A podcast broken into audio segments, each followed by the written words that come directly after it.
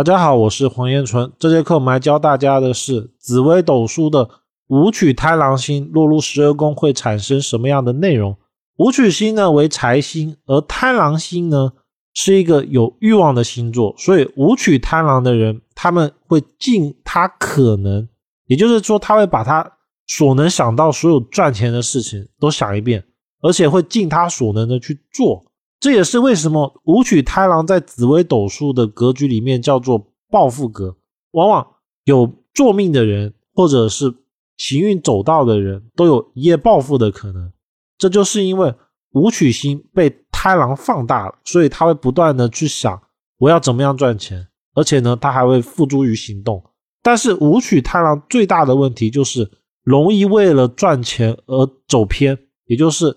做一些相对来说比较灰色的事情，导致容易有破败的情况，所以它其实是一个容易大起，但是也容易大落的组合。那我们就来进入到整个内容，了解一下武曲贪狼的特性。武曲贪狼，武曲贪狼这个星座呢，在紫微斗数里面，整体来说还是比较不错的一个组合。因为武曲星它为财星，贪狼星为欲望之星，所以大部分武贪的人。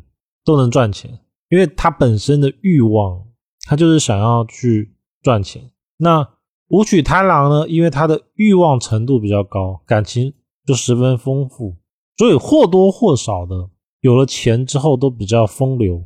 尤其就是以贪狼出现了画忌又有煞这种特别明显，包括说如果加了桃花星，像是咸池星这一类的，那就可能会流连于那种情色场所。那武贪的人呢，点子多，而且都是赚钱的点子。他跟其他的人的点子还不一样。武举贪狼哦，在想的事情就是想怎么样做最大的利益，怎么样赚钱。然后他会尽他所能去找寻他能做到的赚钱的机会，并且呢，行动力强，所以他也会去做。因为这样子哦，武贪往往有一种格叫暴富格。他可能在一个大运，只需要一两年的时间，就可以赚到别人一二十年赚的财富，甚至更多。那五贪呢？因为有太郎的特性，所以个性外向活泼，一般对异性的吸引力都比较大。而且因为有贪狼，所以也善于交际，还有他个人也会喜欢这个行为。所以这个组合呢，在斗数的古书里面，整体还是不错的。还有一点就是五贪呢，在紫微斗数格局里面。叫不发少年人，他往往需要涉世一段时间之后，他才能中年致富。具体的原因很多，其实最根本哦，就是武贪，尤其贪狼的特性，所以他很容易铤而走险。那铤而走险的话，大概率一开始可能是赚的，但是赚也可能也就几个月，甚至一年，而后面呢，就会是不好的。因为人的流年总是起起伏伏的嘛，所以午贪入命的大概率，他在年轻的时候会成功那么一年两年，但是后面呢，大多数情况是失败的。再来要等到他继续的磨练，把他那种太贪婪、铤而走险的特性给消磨掉之后，也就是到了中年，他开始变得稳重了，这时候他才会开始致富，因为他不再去贪图快钱，而是。在稳定与利益之间达到一个折中，达到一个平衡点。武曲贪狼如果入命呢，就是以上的特性。那如果是入了兄弟宫呢，一般代表兄弟之间比较保守，有问题的话，其实他不太会帮忙，除非这个事情有利可图。武贪呢，本质还是利益为主，就是说帮忙这件事可以帮，但是对兄弟姐妹有什么好处？这就是五贪如果落入兄弟宫容易出现的一个情况。再一个就是容易为了鸡毛蒜皮的小事而争执，本质因为原因还是因为太在乎那种利弊关系，也就是利益，所以他才会为了这种小事情就起争执，尤其是跟钱有关系的就会特别的明显。那五贪呢，多多少少的都会影响到手足之间的亲情，包括说。手足配偶的亲情，这是因为他贪狼星的关系，所以那种物欲、金钱欲望跟那种感情之间的关系哦，很容易就产生各种摩擦。所以五贪如果入了兄弟宫，其实比较适合聚少离多，就是平常不要住在一起，不住在一起问题都没事，反而是住在一起之后问题才会跑出来。五贪如果入夫妻宫呢，财富者迟婚而邪，如果早婚的话，容易争吵，容易破裂。所谓的早婚，大概就是二十五岁之前。本质原因是因为午贪在夫妻宫的更多刚开始交往结婚呢比较冲动，因为武曲的特性，但是贪狼又有那种是为了玩一下试一下好玩的感觉，就是为什么他说不要太早结婚，因为最好要把那种玩的特性先磨掉。午贪如果入子女宫呢，一般小朋友还是比较听话的，然后因为有武曲的关系哦，个性还是好强不服输。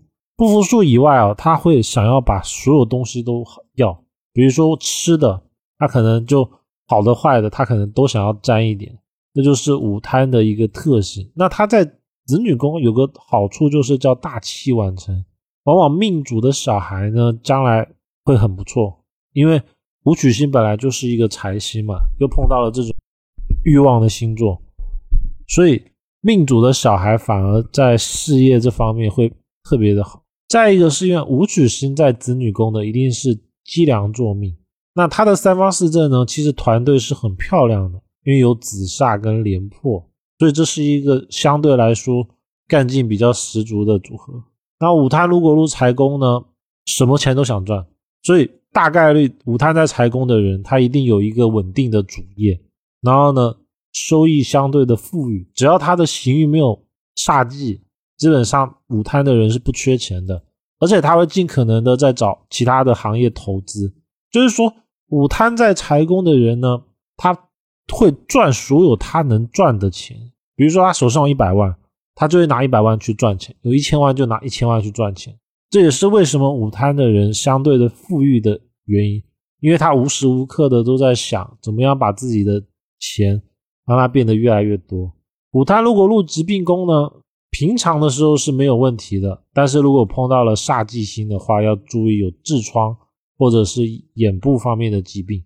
武曲贪狼如果入迁移宫呢，经商容易得心应手，也代表到外发展会比较好。午贪在迁移就代表他命宫是空宫，所以这种格局呢，大概率他是靠朋友或者是靠别人而成。午贪在交友宫呢，大多朋友注意比较少，酒肉朋友多。如果加咸池或天姚的话，会更明显。包括说，如果又有煞忌的话，就会更更更明显。有忌的话，是不止有酒肉朋友，他还可能会被朋友陷害，多有口舌是非，因财而争斗。所以午贪在交友啊，只能说好坏参半吧。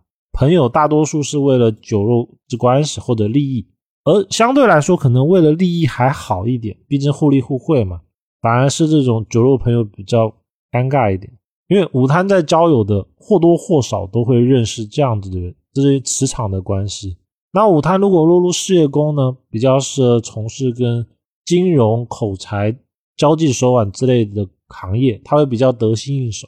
午贪在官禄宫还有个特性，就是想法比较执着，所以往往比较能成事，往往比较能成功。这是因为午贪在财宫的人，他的命宫一定是紫微七煞，所以。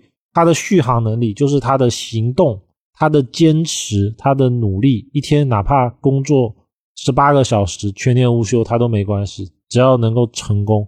那午贪如果落入田宅宫呢？中晚年能置业，先少后多。加火灵的话，容易有突然间暴富的情况。午贪如果入福德的话，早年劳心劳力，晚年安逸。